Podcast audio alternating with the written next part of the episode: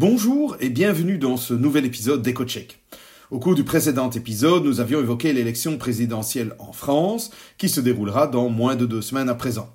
Nous y évoquions les enjeux économiques de cette élection. N'hésitez pas à l'écouter ou le réécouter si ce n'est déjà fait. La date du 10 avril approche à grands pas.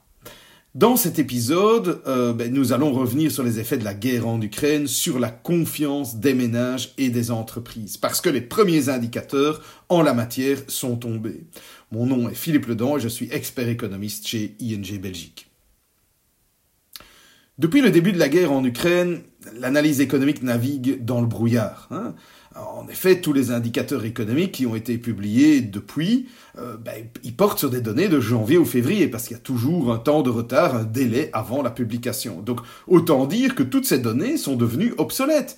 Parce que lorsqu'un choc important survient, ben, on sait qu'il va modifier les trajectoires économiques de croissance, d'inflation, d'emploi, etc.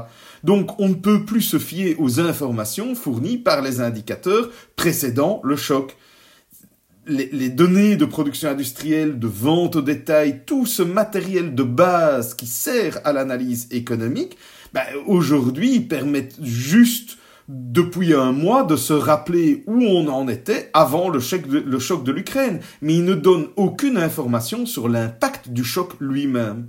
Et entre parenthèses, on avait déjà vécu exactement la même situation à l'arrivée du Covid en 2020. Quand le, quand le Covid est arrivé, pendant un mois, pendant six semaines, ben, toutes les données qui étaient publiées, ben, c'était des données du monde avant le Covid. Donc oui, c'est intéressant de savoir où on en était, mais ça ne donne pas d'informations sur ça pour savoir où est-ce qu'on va. Bref, tout le monde attendait euh, la publication des premiers indicateurs et c'est arrivé la semaine dernière. Donc ce sont les premiers indicateurs de confiance pour le mois de mars qui allait finalement pour la première fois refléter les effets de la guerre dans des indicateurs économiques, puisqu'ici on parle bien des matières économiques. il faut savoir que la plupart de ces indicateurs sont collectés par enquête durant la première moitié de chaque mois pour ensuite être publiés entre le 20 et le 25 du même mois. Donc les indicateurs de mars sont donc le reflet du sentiment des ménages et des entreprises juste après le début de la guerre, c'est ça qui est intéressant, puisqu'elle a officiellement commencé le 24 février dernier. Alors justement, qu'allaient bien nous montrer ces indicateurs?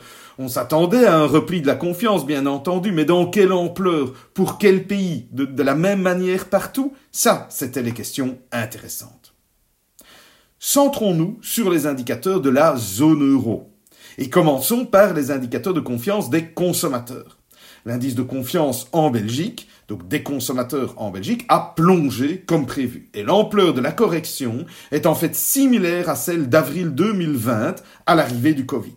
Et il faut dire que le moral des consommateurs, ben, il n'est pas épargné. Hein. D'un côté, il y a le choc psychologique provoqué par une guerre, comme ce fut le cas d'ailleurs lors de précédents événements de ce type, mais à la différence, ben ici, la guerre est proche.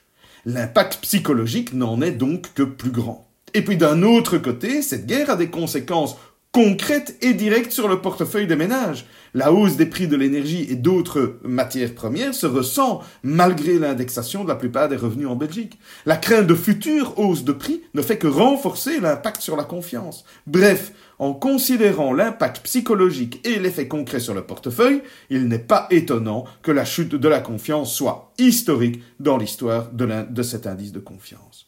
On retrouve d'ailleurs la même évolution à l'échelle de la zone euro. L'indice de confiance des consommateurs, harmonisé par la Commission européenne, a fait le même type de plongeon.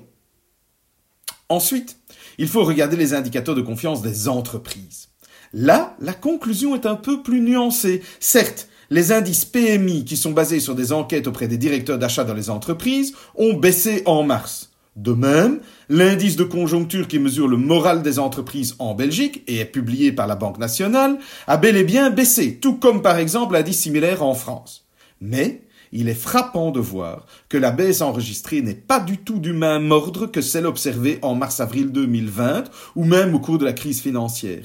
Il n'y a finalement qu'en Allemagne où la baisse de l'indice de confiance des entreprises, le fameux indice IFO, s'est plus nettement replié. Alors comment expliquer qu'un choc aussi important que la crise en, Ukraine n'ait finalement, à ce stade du moins, qu'un impact modéré sur le moral des entreprises? Ben, En fait, d'une part, rappelons que les questions posées dans les enquêtes auprès des entreprises, eh bien, elles sont plus factuelles que celles posées dans les enquêtes auprès des consommateurs. On parle ici de l'évolution de la demande, du carnet de commandes ou des prix. Donc tout le côté subjectif de la confiance, influencé par un événement extérieur, est moins présent que dans les enquêtes auprès des consommateurs. Ensuite, N'oublions pas que ni la Russie ni l'Ukraine ne sont vraiment des poids lourds du commerce international.